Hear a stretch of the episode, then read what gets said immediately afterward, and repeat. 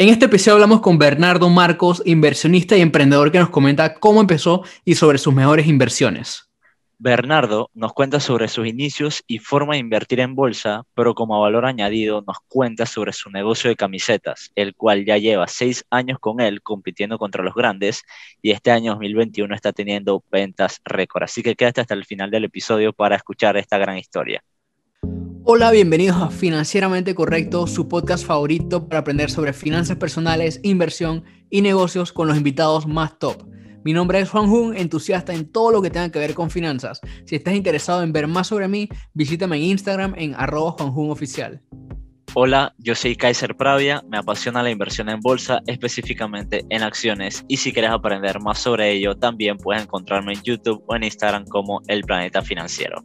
Bienvenidos una vez más al podcast Financieramente Correcto. Ya como vieron la introducción y escucharon, tenemos el día de hoy a Bernardo Marcos. Este es el episodio 45. Creo que Bernardo es una, un gran amigo, también es un gran creador de contenido y sobre todo un buen inversionista en bolsa. Así que justamente vamos a hablar de eso hoy y también tiene un poquito de background con negocios. Bienvenido Bernardo, ¿cómo estás? ¿Cómo te sientes de estar aquí? No, excelente. Muchísimas gracias a ambos por invitarme. Este, un gusto estar aquí y pues empezar el día, empezar el día bien. Vamos a ver qué, preguntas traen aquí para, para poner en la mesa. Excelente, un gusto Bernardo, nos alegra bastante que estés acá. Muchísimas gracias por aceptar la invitación y obviamente por poder compartir acá con nosotros y con la audiencia eh, un poquito sobre lo que es inversión y negocios y escuchar sobre tu historia, más que todo. Entonces, eh, ya hemos introducido un poquito lo que es el episodio y esto, pero aún así queremos escuchar de ti ¿Quién es Bernardo Marcos para las personas que no te conocen y que apenas están empezando el podcast? Pues bueno, creo que a final de cuentas, eh, por lo que estoy aquí es porque me, he dedicado estos últimos meses o ya años a la creación de contenido, pero pues me, me conozco más como, como un inversor y pues siempre, siempre me he sentido un entrepreneur, aunque esa palabra ya suena como es que todos son entrepreneurs, ¿verdad? Pero pues a final de cuentas, desde los 14 años he puesto o intentado hacer diferentes negocios, lo cual al final me llevó a invertir dinero y eso me llevó a crear contenido. Súper, súper. Sí, hoy vamos a hablar sobre eso para los que se quedan con la curiosidad al final del capítulo, estos, estos emprendimientos que, que tuviste. Pero empecemos por el tema de la inversión. ¿Cómo, cómo, cómo se dio esa chispa por el mundo de, de la bolsa? ¿Cómo empezaste en el mundo de, de la inversión en bolsa? Sí, como digo, algunos de los que me han escuchado saben que, que lo primero que hice fue, este, una, vez, una vez al juntar capital suficiente, eh, invertir en Bitcoin en 2017, pero no en 2017 cuando estaba el boom, fue a principios del 2017, lo cual cada mes mm, agarraba más confianza porque Bitcoin solo subía, entonces agarraba más confianza, pero a final de cuentas nunca completé, nunca me sentí seguro completamente en Bitcoin.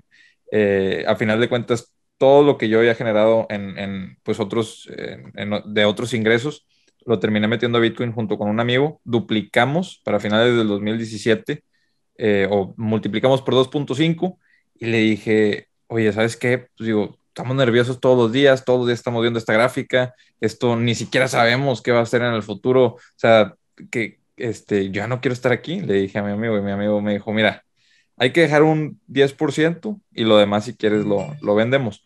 Esa decisión la tomamos un día antes de que, de que Bitcoin cayera cerca de 20%.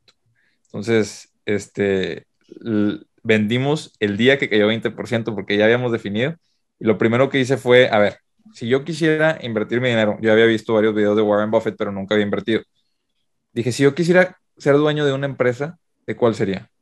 Y pensé en Facebook. Entonces, todo ese dinero, así, sin diversificar, lo invertí en acciones de Facebook a finales del 2017, principios del 2018 mal, mala decisión en un inicio, porque llegó lo de Cambridge Analytica, pero buena decisión porque fui promediando con el tiempo en ese mismo año que las acciones estuvieron hasta en 135 dólares. Vale. Y, una pregunta, este, me dijiste la caída eh, en Bitcoin de 20% fue el mismo día que vendiste o un día antes? No entendí bien. El mismo día que vendí. Nosotros decidimos un día antes y Bitcoin no cierra, o sea, el mercado de Bitcoin no cierra, pero eh, entonces, nosotros dijimos, vamos a vender esto mañana, sin importar lo que pase. Pero sí, porque nosotros estábamos esperando, lógicamente, despertarnos en la mañana y ver un mágico más 20%. Pues no fue así. De hecho, de hecho, teníamos, eh, vamos, a, vamos a decir, teníamos un peso y nos metimos al gimnasio. Dijimos, vendemos cuando salgamos del gimnasio. Salimos del gimnasio una hora y 20 minutos después teníamos 20% menos de, de, nuestro capital total porque invertimos todo lo que teníamos. 20% menos en una hora y media. Son cosas que pasan. Por eso es que no invertimos a corto plazo, porque el market timing es muy difícil y solamente para ampliar, eh, si a alguien le interesa esto del market timing, hay un super especulador que lo ha hecho muy bien en la historia que se llama Paul Tudor Jones. Él, la historia de él es muy interesante, se la recomiendo aquí en el podcast por si después quieren ir a, buscar contenido sobre él.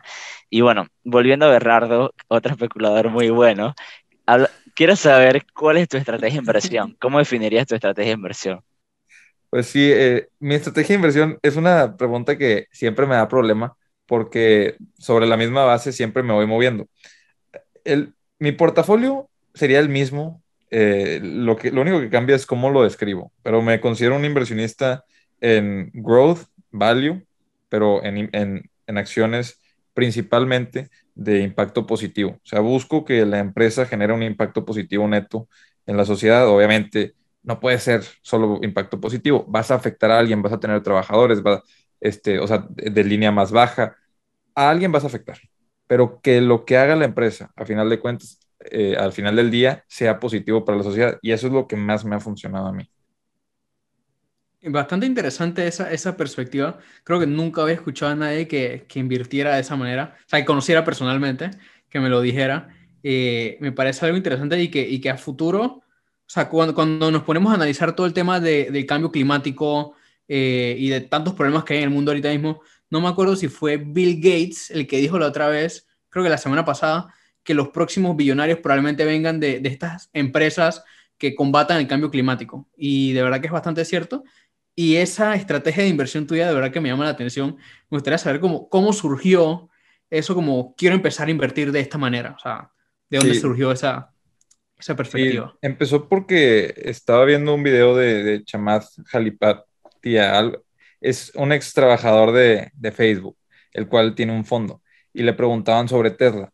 Y él lo dejó entrever en palabras. Dijo, a ver, si yo estoy invirtiendo en una empresa que está cambiando el mundo, y estoy invirtiendo en un director que está literalmente haciendo todo por mejorar el mundo, ¿por qué quieren, o sea, por qué me, por qué me presionan de vender esas acciones? Y en ese momento las acciones de Tesla estaban en, será, habrán sido 500 dólares pre-split. Entonces, o sea, estás hablando de, se multiplicó por 5 a partir de ahí. Yo cuando vi esa entrevista, agarré sus palabras y dije, tengo que buscar lo mismo en una empresa que a mí sí se me haga que está barata, porque Tesla a mí en ese momento se me hacía bastante cara. Hoy en día, pues ni hablar. Entonces, lo que dije fue, a ver, ¿qué puedo hacer para encontrarlo? Y me di cuenta que a final de cuentas, todas las empresas que yo dije, esto está haciendo un impacto positivo, esto está ayudando a personas, esta, este, está aumentando la economía de la gente, esta permite que los negocios tengan más publicidad. Todas esas empresas que fui viendo, al final de cuentas, tenían mejores resultados que el promedio. De hecho, hay un ETF que es de ESG, de empresas que son socialmente responsables. Creo que los criterios que están en ese ETF Mm, no sé, no, estoy al 100% de acuerdo con esos, pero, pero, veo, pero veo que si yo hago lo mismo bajo mis propios criterios, el resultado es muy por encima del, del, SP500, por ejemplo. Vale, justo, justo, justo iba a hablar del ESG, eh, que es este, esta métrica que se le dan a, qué tanto impacto positivo crean las empresas en la, en la sociedad. El Interactive Broker, que es el broker que usamos nosotros tres, eh, tenemos, tenemos esta, esta métrica, ellos lo, lo, miden y te dicen el impacto positivo de tu portafolio y, y ahora hace muy poco sacaron una aplicación aparte, ¿no? No me metió mucho a indagar, pero vale la pena. Yo la verdad me asusté cuando yo entré y vi qué impacto tenía mi portafolio en la sociedad. Bernardo estaría muy decepcionado de mi portafolio, pero, pero tiene sentido, ¿no? Porque al final creo que las empresas que cambian al mundo pueden cobrar eh, con un premium, con una prima, gracias a eso. Estoy cambiando el mundo, estoy haciendo cosas mejores, esto me ayuda a deducir impuestos y un largo etcétera. No hay muchas cosas que al final benefician tanto a la sociedad como a la empresa y a, a su rentabilidad. Así que ya yo había hablado de esto con Bernardo antes y, y me parece un punto de vista interesante solamente por mencionar algunas empresas que, que tiene Bernardo que quedan impacto positivo, está el tema de Dropbox, eh, Sprouts, aunque Bernardo no la tiene, pero nosotros eh, nos gusta la compañía, nosotros sí. Y, y, es un poquito, un poquito eh, interesante, ¿no? Cómo combinar tu buena ética con, con tus inversiones, con tu dinero. Así que, Bernardo, felicidades. La verdad es que siempre me ha llamado la atención eso. Y hablando de eso, quiero preguntarte ahora, ¿cuáles son tus inversiones favoritas entonces que tienes en tu portafolio? Bueno, sobre mis inversiones favoritas, eh, una que de hecho es la que más eh, sobre la cual más expectativas tengo para el futuro es Etsy. Etsy es una empresa que empecé agregando muy poco a poco que yo sentía que estaba algo cara. Y en eso que empecé a agregar, anunciaron una adquisición de una empresa en Australia. Esa adquisición, o sea, la forma en la que lo hicieron y como lo habló el, equipo directivo, dije, este es el tipo de empresa en la que quiero estar. Porque esta empresa es para, es Depot, para vender ropa, ropa usada, ropa vintage. Entonces, ¿qué hicieron ellos? Porque tenían poder de negociación con las carriers, negociaron mejores costos, mejores precios, bajaron las comisiones, entonces, porque ellos son más rentables. La, si antes esa empresa ocupaba para operarse 100 personas, pues ahora todas esas ventas se pueden operar desde, desde o sea, in-house, ya no, no ocupas a esa gente que antes tenías. Y eso a mí es un proyecto que se me hace bien interesante cuando, un, cuando una empresa puede hacer eh, compras, mergers and acquisitions de manera rentable. Y más cuando esos negocios en los que estás, estás hablando de que le puedes dar dinero, o sea, porque ellos son solo la plataforma por la que vendes, compras y vendes. Entonces, eh, tú conectas a clientes que le dan valor a ropa vieja que lo ven como, o sea, ropa vintage, o sea, como, como si tiene un valor extra. Esa, eh, no sé, su chamarra de piel, la puedes vender de los 1970 y tú te beneficias, se beneficia la otra persona porque tiene algo que pues para él es un tesoro. Y eso es lo que ha hecho Etsy, diferenciarse de, o sea, de maneras bien, bien interesantes y con negocios que dices, eso, ¿qué tanto dinero podrá haber ahí? Bueno, lo hay. Y Etsy lo, lo ha ido encontrando. Otra de las empresas, Dropbox. Dropbox es esa empresa que siempre me, o sea, siempre me han puesto en los comentarios en YouTube, oye, ¿qué, ¿qué, le ves de diferenciador? ¿Qué diferenciador tiene? Pues nada, han ido formando un ecosistema, tienen HelloSign, eh, tienen, eh, o sea, para pasar los documentos se llama DocSend, tienen varias, varias empresas dentro de Dropbox y, y, han ido aumentando el ecosistema, tratando de generar un ecosistema del que la gente no se, no se ocupe salir. Y si, si me equivoqué del nombre de HelloSign y es la competencia, una disculpa, pero porque son dos nombres muy parecidos. El punto es que el, otro, es... el otro es DocuSign. Sí. Ah, DocuSign. Entonces HelloSign es el de Dropbox. Qué bueno, porque ya me estaba preocupando. este, entonces, es, Dropbox lo que está haciendo es crear ese ecosistema sencillo, poquito a poquito, adquisición por adquisición, para hacerte a ti la vida más fácil, más sencilla. Y ellos han ido creciendo a doble dígito año con año. No importa si están compitiendo contra Google, no importa contra quién están compitiendo. El, el que ya estés en un ecosistema y que sea, pues, ¿para qué te cambias si ya te están dando todo y cada año mejora la plataforma? Entonces, Dropbox para mí es esa empresa que está siempre bajo el radar eh, y, que sigue ayudando a la sociedad. Y por otra empresa que, tendría que mencionar sería Facebook. Facebook, eh, pues yo he hecho publicidad por Facebook, yo tengo, o sea, uso Instagram diario, uso todas sus plataformas diario. Me encanta Facebook. la gente que, conozco que tiene negocios la utilizan eh, a diario para publicidad. Y, o sea, ¿qué, qué puedes, me pregunto, ¿qué, qué, qué, hay mejor que una empresa que está desarrollando un plan a futuro, como es el de Facebook, que pudiera fracasar, pero que tiene una rentabilidad eh, por encima de, de, muchas otras y cotiza más barato que, que el resto? Porque sí, están destinando 25% de sus utilidades netas al nuevo proyecto, pero si fracasa ese 75%, como quiera, está cotizando más barato que el promedio de las empresas de, ese crecimiento. Entonces, sí, esas son mis tres posiciones que a mí más me, me han gustado en, el, en, este, en estos momentos. Cuando que menciones Dropbox, yo soy gran fanático de Drew Houston, creo que se llama el CEO. El otro día estuve escuchando el podcast de, de cómo empezó Dropbox y literalmente tirando así más lección como a startups, él empezó Dropbox en un archivo disque en, en Excel, en un Google Drive, perdón, era como un Google Drive y lo empezó disque en el autobús de camino a su casa saliendo de la universidad. Entonces, interesante cómo a veces surgen los negocios así. Pensamos que a veces es algo como sumamente complicado y en verdad él agarró, abrió disque Word y se empezó a escribir, empezó a escribir en su computadora en un bus. O sea, y, de, ahí, y de ahí surgió este imperio que es Dropbox que nos comentas. Interesante. que eso. Hay, empresas que escuchas el reporte trimestral y te quieres quedar dormida y dices, ¿qué, qué es esto? Bueno, él está emocionado cuando te habla de, de, los proyectos y te dice las cosas y, oye, no, estamos recomprando este, tienen un plan de recompra de mil millones de, dólares en acciones y la empresa vale 10 mil millones. Entonces te habla como que vamos a ser más dueños de los negocios que ya nos encantan y aunque la gente pues está aburrida porque es un tema aburrido, él te lo dice con emoción y me dejaron los comentarios también eh, del último video que publiqué de Dropbox que había ido a dar una plática a la universidad y me, me pusieron de que escucharlo te emociona. Así me pusieron. Dije, o sea, qué mejor yo que alguien que pueda pues vender su idea de futuro y que, lo, y que no solo que la venda, pero que la vaya haciendo poco a poco. Yo, yo vi este comentario que te dejaron de que él fue a visitar una universidad y dar una charla. Yo me quedé pensando que en realidad es, deja mucho que decir positivamente del CEO que saque su tiempo para, para ir a, dar sus enseñanzas, para ir a de alguna otra manera hablar sobre su empresa, sobre su carrera. Y yo investigué un poquito sobre D. Houston, pero ese podcast nos lo tiene que recomendar Juan. Financieramente correcto no es el, no es el único que, está allá afuera que aporta valor. Y no, nada, al final me, me quedo pensando que tanto Etsy como Dropbox como Facebook cumplen con estos requisitos, ¿no? Eh, son, son grandes compañías, son buenas, pero que también tienen un impacto positivo y creo que en eso termina la, la, la estrategia de inversión de Bernardo, ¿no? Vamos a ver con largo plazo, a ver cómo le va, pero en el, en el pasado cercano sabemos que le ha ido bien y, en su canal de YouTube lo, lo, lo comenta. Vale. Este, y, y, yo sé que acabas de mencionar cuáles son tus tres favoritas. Y creo que la siguiente pregunta tal vez pueden ser las mismas respuestas o si cambian nos los dirás, pero para saber cuáles son las inversiones que has hecho que te han dado los mejores rendimientos. No sé si han sido las mismas, han habido otras. Bueno, tendría que contar Bitcoin o, o, esa me la salto, porque Bitcoin es, o sea, no hay ninguna eh, eh, empresa que me haya multiplicado el dinero por 2.5 veces en 10 meses, al menos no que yo recuerde.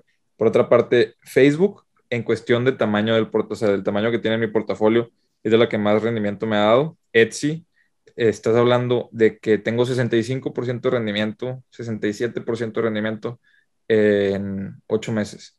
En nueve meses desde que la empecé a comprar, pero ocho meses en promedio de lo que he metido el capital. Entonces, pues 65% en ocho meses se me hace, o sea, ¿qué mejora eso? Y por otra parte, Disney, pero Disney no la contaría, porque, o sea, porque cuando más compré fue en, en marzo del, del 2020. Entonces, ese dinero, si lo hubiera invertido en cualquier otra, pues probablemente hubiera tenido pues, resultados similares entonces, sí, me quedaría con, con, el rendimiento que me ha dado Etsy y con el rendimiento que me ha dado Facebook a, lo largo del tiempo, pero porque Facebook he comprado siempre que se pone mal el, los comentarios alrededor de Facebook y eso pues lo te, premia a largo plazo. Bueno, Bernardo, eh, realmente lo que la, por donde iba la pregunta era cuál era la acción que más te ha dado rendimiento, no importa en qué plazo de tiempo, porque a veces podemos tener una inversión con un día y que tenga 100% de suerte, pero realmente a largo plazo, ¿cuál es la que más tiene porcentaje de rendimiento dentro de tu portafolio o que ya hayas vendido, que también puede ser, ¿no? Sí, bueno, eso es indiscutible. Eh, para mí, Betterware de México, un amigo llegó y me dijo, oye, hay un SPAC, supuestamente va a ser la primera empresa mexicana en el Nasdaq, eh, ¿qué opinas? Dije, oye, ¿sabes qué? Déjame checo los números, los números se me hicieron irreales, así lo digo, irreales los números de crecimiento que tenían. Y dije, ¿sabes qué? Pues vamos a, vamos a invertirle. empecé a invertir en ella, si no me equivoco, a, mediados del 2019, verano del 2019, y hay un 320% de rendimiento actualmente. ¿Y, y este, ya está lista en Nasdaq? Está lista en Nasdaq, sí, sí, sí. O sea, el SPAC que, se que en el cual invertí en el 2019 se completó el, el, merger en diciembre del 2019 y ya de ahí, pues, eh, Betterware ha estado cotizando en nada. Para, para que la, audiencia entre en contexto, SPAC es una manera de salir a la bolsa donde eh, es un, un, tipo propuesta para llevar al español y esa propuesta si se completa, entonces la empresa queda listada en bolsa. Si no se completa, entonces, eh, chao, chao, salimos de la bolsa, ¿no? Eh, muy, mucho cuidado con esas SPACs porque en el 2020 salieron muchísimas, a veces se usan para estafar, a veces se usan para engañar porque al final el equipo directivo se complete o no la propuesta se quedan con mucho dinero. Así que al final Betterware fue una, una buena, es una buena manera de salir a bolsa, pero tengan cuidado con ella, ¿no? Solamente para que la audiencia entrara en contexto el término SPAC, el merger, etcétera, etcétera. Eh, bueno, gracias Bernardo, la verdad es que Betterware hemos conversado sobre ella, me, me interesa analizarla, es una small cap todavía, se ve interesante. Eh, y cuidado con los números, ¿no? Eh, te quería preguntar ahora, ya hablamos de lo bonito, ya hablamos de cuánto dinero hiciste en bolsa, ahora quiero preguntarte el tema de los errores. ¿Qué errores has cometido en bolsa? ¿Qué errores han hecho que hayas perdido dinero en bolsa? ¿Y qué aprendiste de ellos? Que es lo más importante, ¿no? Sí, bueno, como dicen y como tú has compartido muchas veces, los mayores errores son los de omisión eh, en la bolsa más que los de comisión. Yo tuve en 2019 el 80 y, tuve el 80% de mi portafolio en Tesla. Entonces, ese em, inició siendo un 50, inició siendo una posición del 20%, pero las acciones cayeron antes del split a 187 dólares. Me acuerdo perfecto los números, me acuerdo perfecto el sentimiento que tenía, porque mi posición había caído fuertemente. O sea, yo empecé comprando en los 240 dólares y estaba en los 187 dólares. Y yo decía, ya es el 20%, ¿qué tanto le puedo seguir agregando? Y en una de esas eh, terminamos eh, unos trabajos que teníamos y tuve liquidez. Y dije, ¿sabes qué? Lo va a meter más dinero al portafolio. Eh, todo esto lo va a meter al portafolio terminó siendo esa posición de 50%. De 50% se duplicó, pero y el resto de las posiciones también subieron algo. Entonces era ya actualmente el 80% del portafolio. Y decía, no puede ser, o sea, ¿qué hago? ¿Vendo? ¿Me la quedo? Ya dupliqué. Este, y mismo caso de Bitcoin, dije, oye, pues nada, que, que me pasa lo mismo que con Bitcoin y se cae y pues nunca se recupera. O sea, pues digo, se recuperó y se multiplicó por varias veces, pero años y años después. Entonces dije, no sé, este, no sé qué voy a hacer, recorté un pedazo a, volver a hacer el 50% del portafolio y otra vez sube otro 40%. Dije, ¿sabes qué? La voy a recortar a, que sea el 20% del portafolio, ya se me hace cara. Y pues es esa inversión del 80% de mi portafolio hubiera hecho que el portafolio en total se hubiera multiplicado por 10 veces, o por, no es cierto, por 15 veces actualmente. Entonces perdí un, una, o sea, que mi portafolio se multiplicara por 15 veces, nada más porque no confié, a final de cuentas, en los números de la compañía más que en cualquier otra cosa. Y ese yo creo que ha sido mi peor error. Fuera de eso, eh, pues podríamos decir que, que Rafael, una, una empresa que, que Kaiser conoce perfectamente bien, pero Rafael no se me hace uno de los peores errores, o sea, no se me hace un gran error porque está dentro de esa posición de especulación. Tesla para mí era una posición fundamental del portafolio.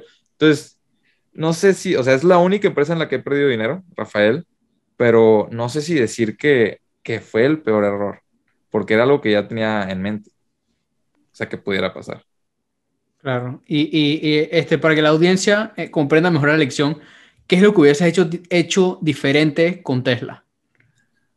Bueno, honestamente, eh, lo que hubiera hecho era poner un porcentaje con el cual me siento cómodo en el portafolio de esa empresa, el peso que tenga esa empresa. Entonces, no es, oye, pues qué tanto recorto, qué tanto sumo, no, qué porcentaje te sientes cómodo con esa empresa teniéndola y déjala correr, o sea, déjala hacer lo que tiene que hacer. ¿Te gusta esa empresa? ¿Te encanta esa empresa? Entonces, ¿qué porcentaje le vas a destinar? Yo me siento cómodo con el 30%, va perfecto. Eh, nunca haber sido el 80% de mi portafolio, o sea, para empezar, ese fue un error que se haya multiplicado por 15, pues también puede haber sido que se dividiera en dos el precio.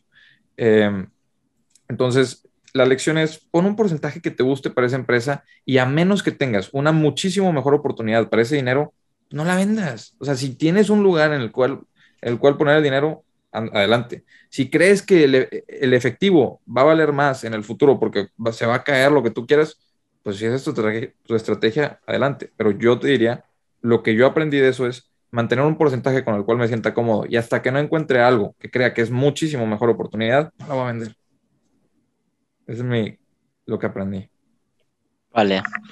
Eh, me parece interesante porque nadie sabe lo que va a pasar con el precio ni a corto ni a medio plazo. Y es, es, fácil decir un error de omisión cuando ya el precio se disparó por 25 veces, que es lo que a mí me pasó con Tesla. Ahora que mencionas el precio de 240 que empezaste a comprar, yo compré de manera especulativa 250 pre-split. Y le dije a mi hermana, hermana, dame dinero, vamos a especular los dos aquí, confía en mí. Y cuando hicimos 100% le dije, bueno, hermana, eh, feliz Navidad, ahí tienes. Y yo también cerré.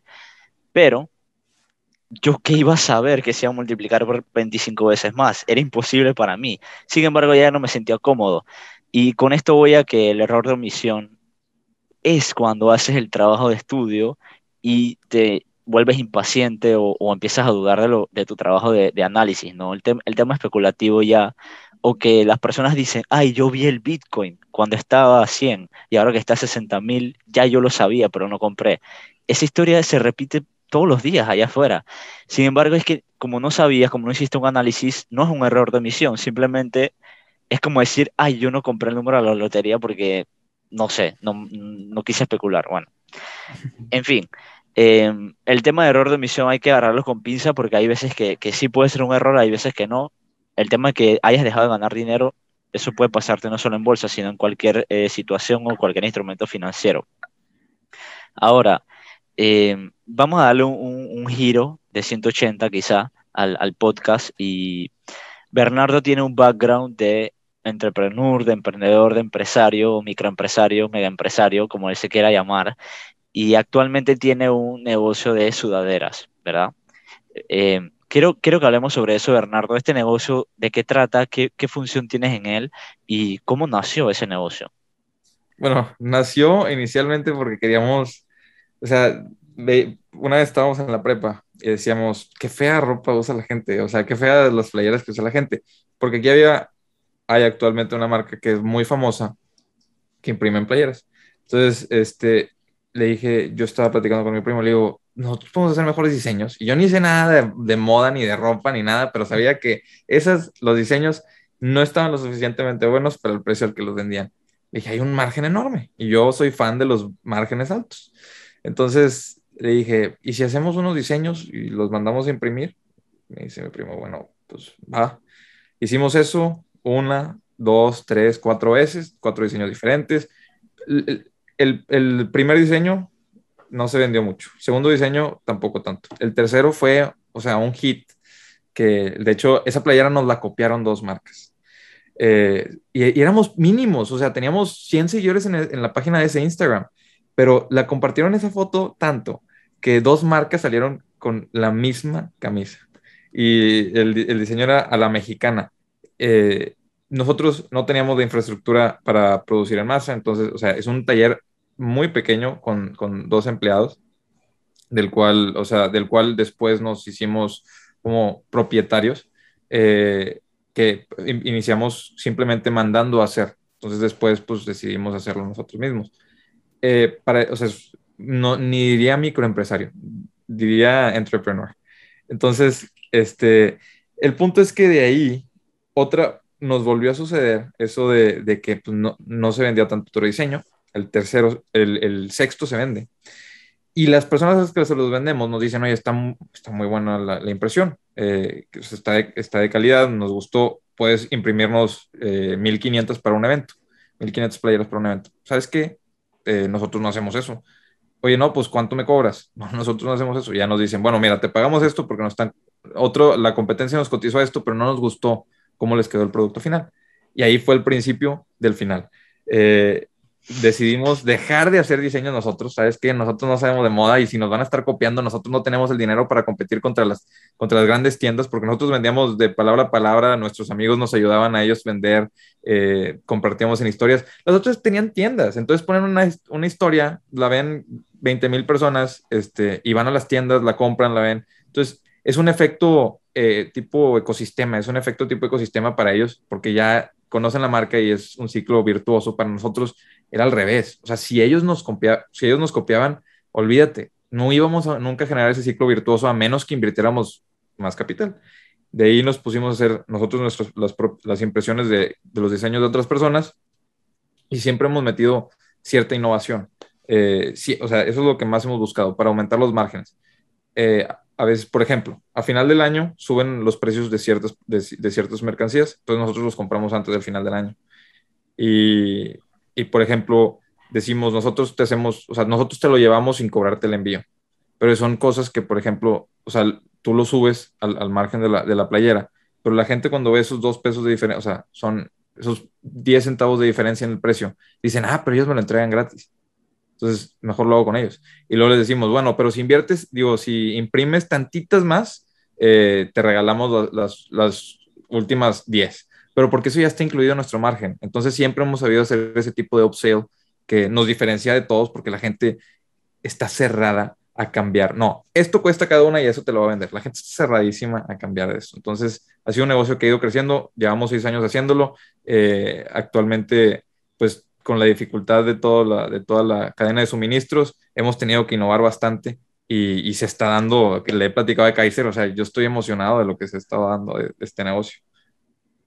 Highlights, Juan. Me parece que, me parece que, que, ese negocio de, de, de merch, de ropa, siempre es un negocio como difícil de uno poder diferenciarse del resto.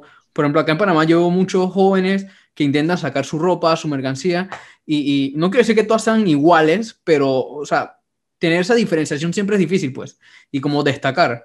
Y, acá tú nos comentas, si entiendo bien lo que, lo que comentaste, tu éxito ha sido que ustedes han podido innovar en cuanto a los diseños, los procesos.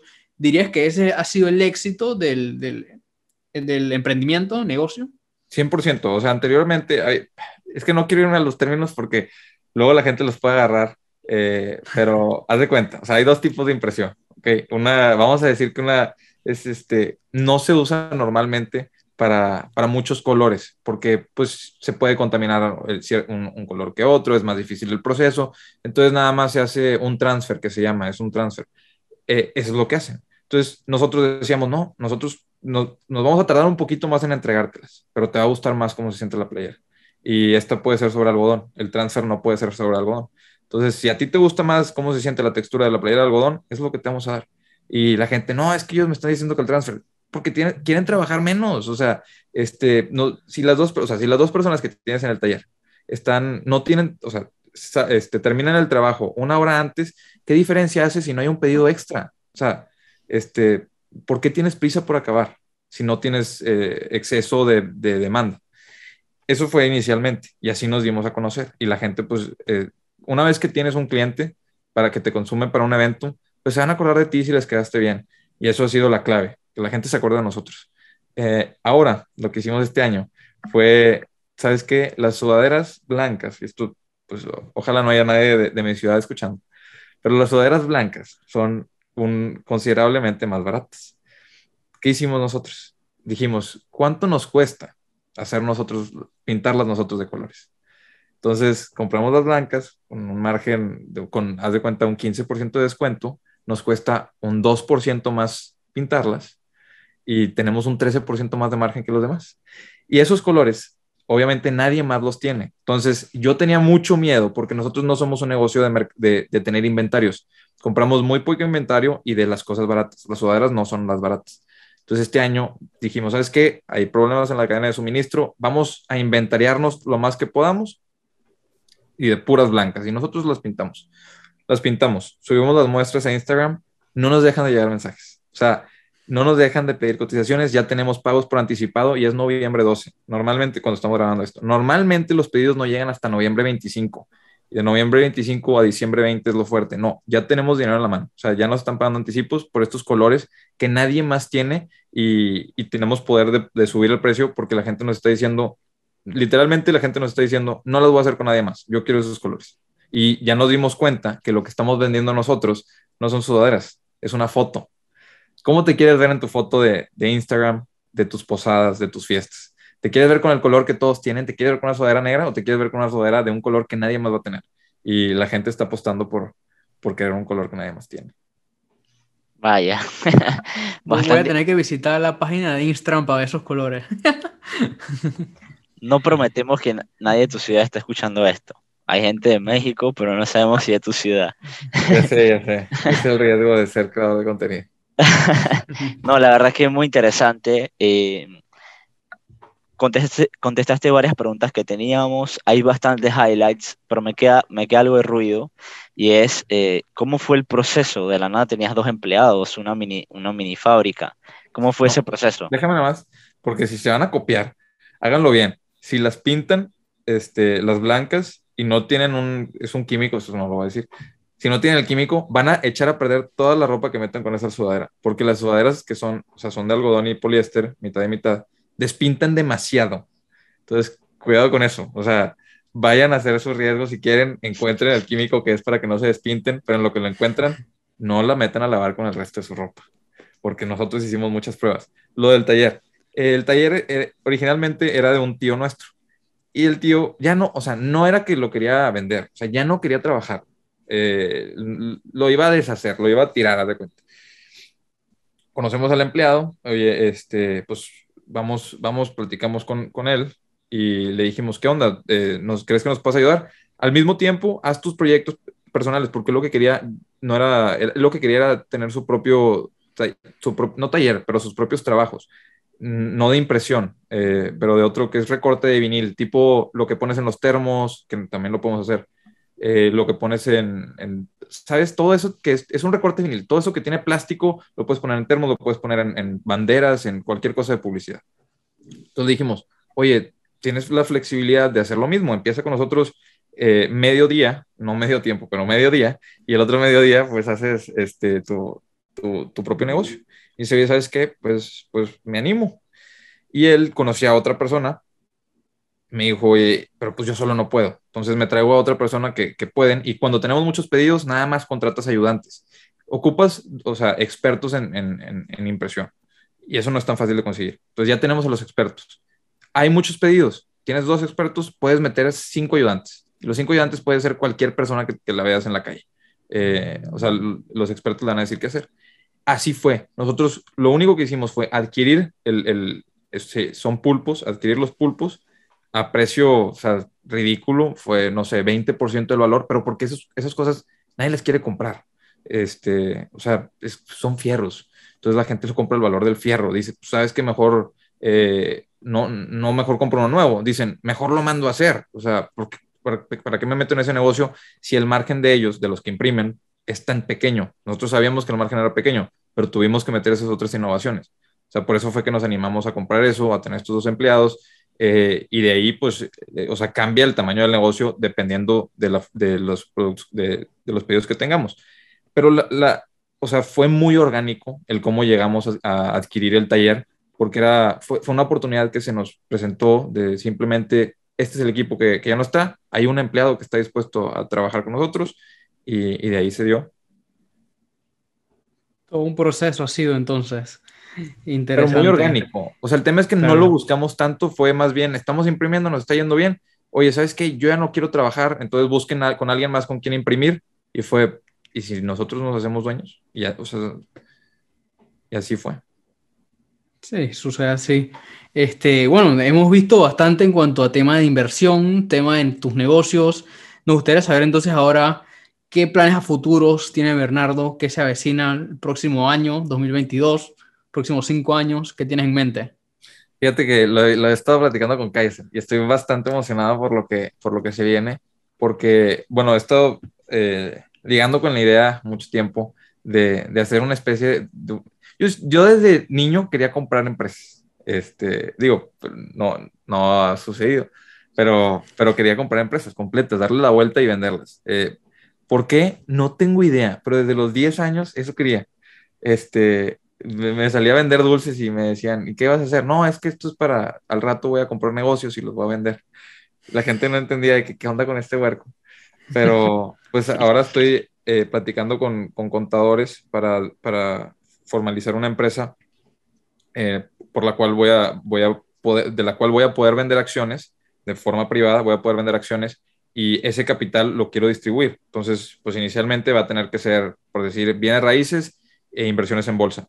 Pero mientras, o sea, activamente voy a estar buscando esa oportunidad como se dio con las sudaderas. Este, pero quiero negocios que tengan un retorno sobre capital un poco más grande sin necesidad de tanta innovación, porque las sudaderas es cada año cámbiale algo, porque como nos copiaron el diseño, cada año la gente nos alcanza, pero somos los primeros y eso es lo que cuenta. Y vamos a seguirlo siendo. A ver hasta cuándo se nos deja de ocurrir algo. Pero hasta ahora, seis años, lo hemos logrado. Entonces, eso es lo que quiero en, la empresa que quiero abrir, eh, de la cual pues voy a vender acciones.